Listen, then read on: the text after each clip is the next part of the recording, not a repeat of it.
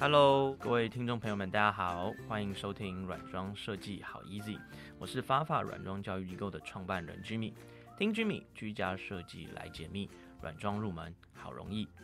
今天呢，我们要来跟大家聊一聊有关于软装设计的一些小技巧哦，让大家可以在家里轻松的尝试变换一下家中的一些风格。那么今天要跟大家来聊这个如何让空间呢，透过布置让它看起来更有质感哦。那当然，软装设计的专业问题，我们当然就是邀请到专业的培培老师来为我们解答啦。欢迎培培老师。嗨，各位听众朋友们，大家好，我是 Do Up 的创办人兼软装师培培。那我们之前在教软装课当中哦，我们在实作的部分，我们会教大家画设计图哦。那其实蛮多同学在这个部分呢，都想要把家里设计的很有质感哦。那培培老师是不是可以提供我们一些简单的小技巧，来把你的家里通过简单的方式就能够变得很有质感呢？嗯，我整理了五个方法，可以来跟大家做一个分享。那当然，我们在去进行这个布置的之前呢，不论装修或是装饰，你当然或多或少都会花一些预算但如果你花费了这些预算，那如果你又没有挑选好，其实是也是蛮浪费的。所以其实我们还是希望可以把钱花在正确的地方。嗯，把钱花在刀口上。那第一笔开销呢，我们一般会说，通常呢是空间中的油漆，因为油漆的面积比较大，它会影响空间的整体视觉，所以我们一般会建议大家从大到小逐步去规划空间中的色调。没错，所以其实这个也是蛮多呃。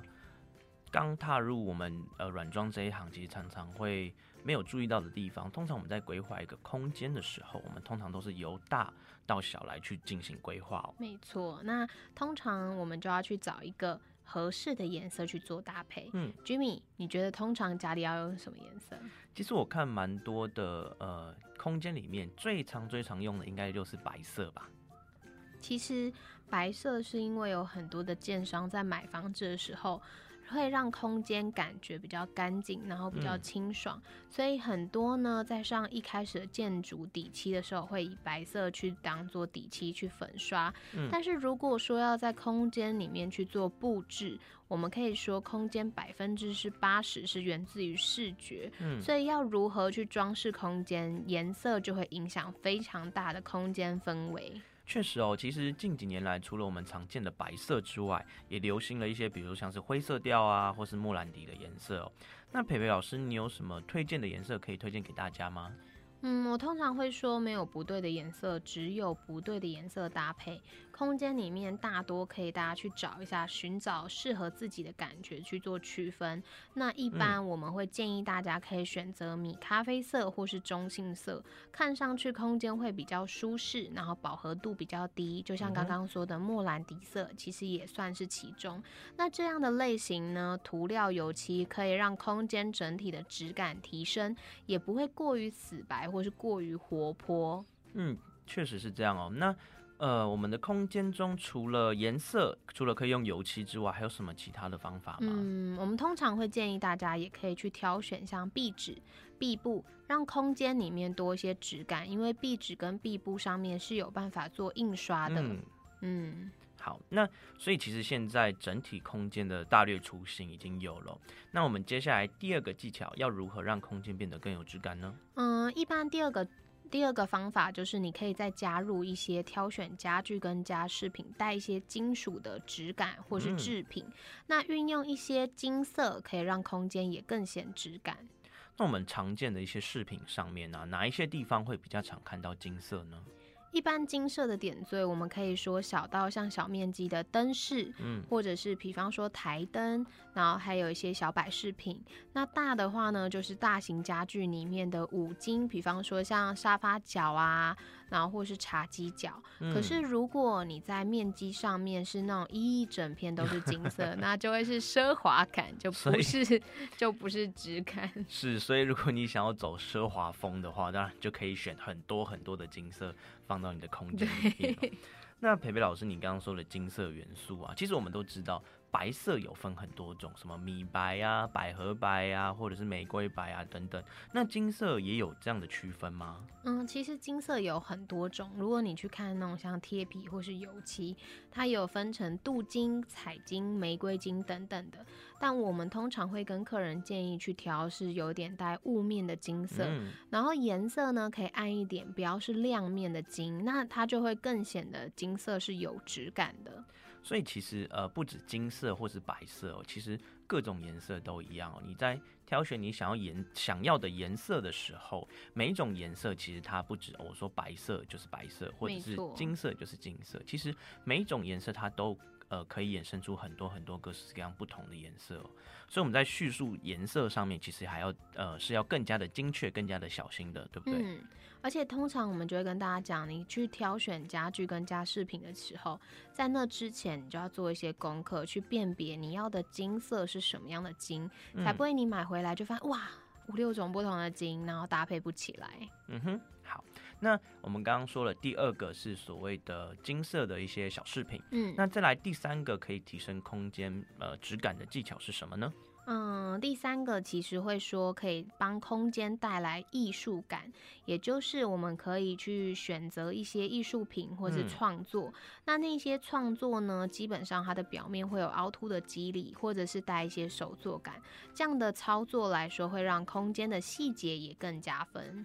所以，培培老师，你所说的艺术品，或者是说我们的创作品这些东西，呃，是指画作吗？嗯，但其实不一定，可以指画作是创作品，你也可以说雕塑也是一个。但因为通常空间里面大家的空间有限，嗯，一般最便利的布置方法其实就是墙面，它不会占用空间，也可以相对放一幅画，就可以提升质感。嗯，那其实我们的空间，你在放画的时候，其实放又有分，呃，放这些画的时候，画其实也有分哦。比如说像有一些手作的画，或是一些输出品等等。那这个时候，呃，培培老师可以教我们一些区别或是分类的方式吗？画其实它分的类型很多，比方说像。呃，一般的商业印刷商品，一般创作，或者是你去找一些知名的画家画的创作，还有一些新就是新入门的创作品，那还有一些单价高一点的藏品等等的，就会分很多不同的类型。但大家可以想象的是，真实的绘画它的手感会比印刷来的有质感，因为就像刚刚说表面的凹凸肌理，所以一般单价会高一点，但是它也可以让空间里面增添不少的细节跟。肌理感，所以通常我们在呃挑选的时候，印刷品其实它就是比较平面的嘛，所以它只有颜色的差异。那如果是呃手做的话，这些东西上面它就会增添一些色块啊，或者是一些手做的一些质感哦。那但是其实，在买这些呃画作也好，或者说我们输出我们说输出品其实也好哦，其实大家最怕的一个问题就是所谓的版权的问题哦。呃，很多的同学来上课的时候也会问哦。那如果他今天预算没有那么高的话，他到哪里可以找到可以呃可以找到这些有用的一些创作呢？嗯，一般其实像过去我们认识很多创作者，他其实会除了是就是手做的那个原版之外，嗯，他也会去把自己的作品扫描变成电子档，所以在进行的过程中，他们就可以把电子档放到网络上去做贩卖。那这些作品其实单价都不高，有一些可能五百、一千、一千五、两千多左右就买得到了。所以他买得到是什么？他买得到印刷版权，你就可以去做一个印刷跟复制。那这些都是经过画家本人就是确认可行的，所以是可以这样操作。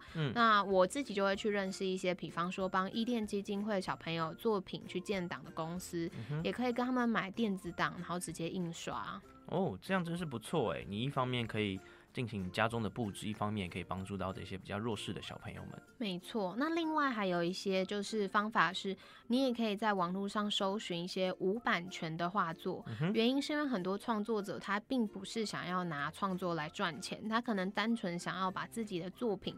放到网络上供大家做使用，嗯，所以这个其实我们在课程教学的时候也会去跟大家分享，要怎么样去找到这些无版权的画作。嗯，所以如果大家想知道的话，也可以来上我们的课哦。也可以，我可以提到这样子，要告诉大家怎么去找它。好，那么呃。